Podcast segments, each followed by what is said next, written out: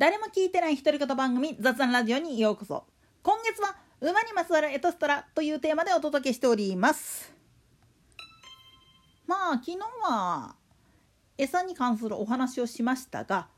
今回はちょっとリアルなお話というか道路交通法に書かれている馬の取り扱いとあとまあ馬を飼う上で特にお散歩とかに連れ出したりする時の裏話についてなんでやねいやいやこれを知っとかないと実はいろいろとトラブルの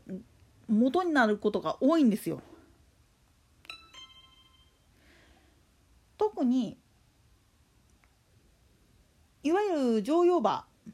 サラブレッドとかアンゴラアラブとかスタンダードブレッドっていったいわゆる馬術に使うための馬とか競走馬をいわゆる行動一般的な生活道路なんかで自治体とか国の方で管理している部分を通る時には実は原則として所轄の警察署に許可を下ろさないとダメなんですよね。この日馬通りますよあるいは今日ちょっと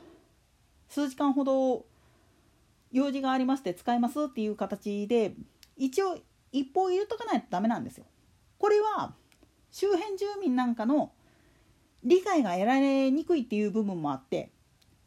たとえそれがお散歩であったりましてや馬車の運行観光馬車なんかな運行でっていう場合とかそういうのであったとしてもこれは道路使用許可っていうのを所轄の警察の方に出しとかないとダメなんですよね。だから観光馬車なんかでも敷地内を歩いてる分にはいいんだけれども敷地の外を歩いたりする場合っていうのは道路使用許可っていうのを必ず所轄の警察の方に出さないとダメなんです。これはいわゆる海外でよく行われるエンデュランスっていう競技なんかでも競技会場の区間を馬運車ではなくってもう馬の徒歩で移動するっていう風な格好になった場合も日本の場合は必ずこの許可がいるんです。海外なんかの場合はと特にいわゆる馬文化馬事文化っていうもの自体がすごく根付いている地域ではそこまでの神経を使う必要っていうのは正直ないんですけれども日本の場合はそういうもん自体がそもそもないというか希薄なんですよね。そういうこともあって田舎ならばいざ知らず都会なんかで買う場合あるいはいわゆるお祭りとか以外でもし馬を連れて何かやるっていう話になってくると必ずそれに対する道路使用許可っていうのを所轄警察に提出してそれで初めて運行できるっていうパターンになるんですよね。あともう一つ馬は道路交通法上では一応軽車両扱いです。まあぶっちゃけ言っちゃうと自転車です。なんでやねん。いやいや実は道路交通法において競走馬だろうがポニーだろうがバンマだろうが関係なく公道を歩いてる場合は自転車と同じ扱いなんですよねだから通れる道路自体も実は限られててだから跨線橋とかで自転車リアカーの通行はできませんよっていう風になってるとことかあと一般道路と同じような一通でいわゆる自転車除くとかっていう風になってないようなとこだったりするとそこは通れないんですよね。いくら馬といっても一応車と同等の扱いをしますよっていう形なんですよね。この関方で言っちゃうと実はまあ今おいら実家の堺の方にいるんですけど堺市内とかだったりすると自転車専用レーンっていうのが車道にはついてるんだけどそこを走行する分でもまあ原則としてさっきも言ったように所轄の警察に届け出は必要だけれども通るとなったらそこになっちゃうんですよね。ただしもう一つ面倒くさいことがあるんですよね。それは道路を歩いている途中で脱粉するっていうこと。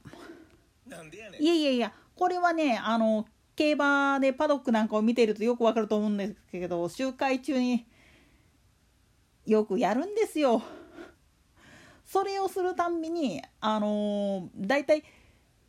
厩務員さんであったりとか係員が来てもう回収するんですよね。だからもし路上でお散歩をするっていうことになったら必ずお散歩をする人とプラスしてそういう馬糞の回収を行う人っていうのが付き添った形でないとダメなんですよ。これは実は競馬場の中でもあのポニーのお散歩っていう時間があるんだけれどもこれの時も実は必ず係員が引き綱引く人と馬糞回収する人っていうのでツーマンセルでやってるんですよ。1頭につきね。これはもう決まり事って言っちゃ決まり事なんですよ。まあそういう意味で言っちゃうとまあ今年やるかどうかわかんないまあやらないとは思うんだけれどもチャグチャグ馬コっていうチャグチャグ馬コか。あの岩手の春先のお祭りであったりだとかあとそうですね。他にも熊野大社のとこらへんの行列だったりとかそうなんで、まあ、奈良だったら御祭りか。で京都だったら葵祭りとかでああいう時代行列みたいなことに参列する馬っていうのもパレードやってる最中はともかくとして終わった後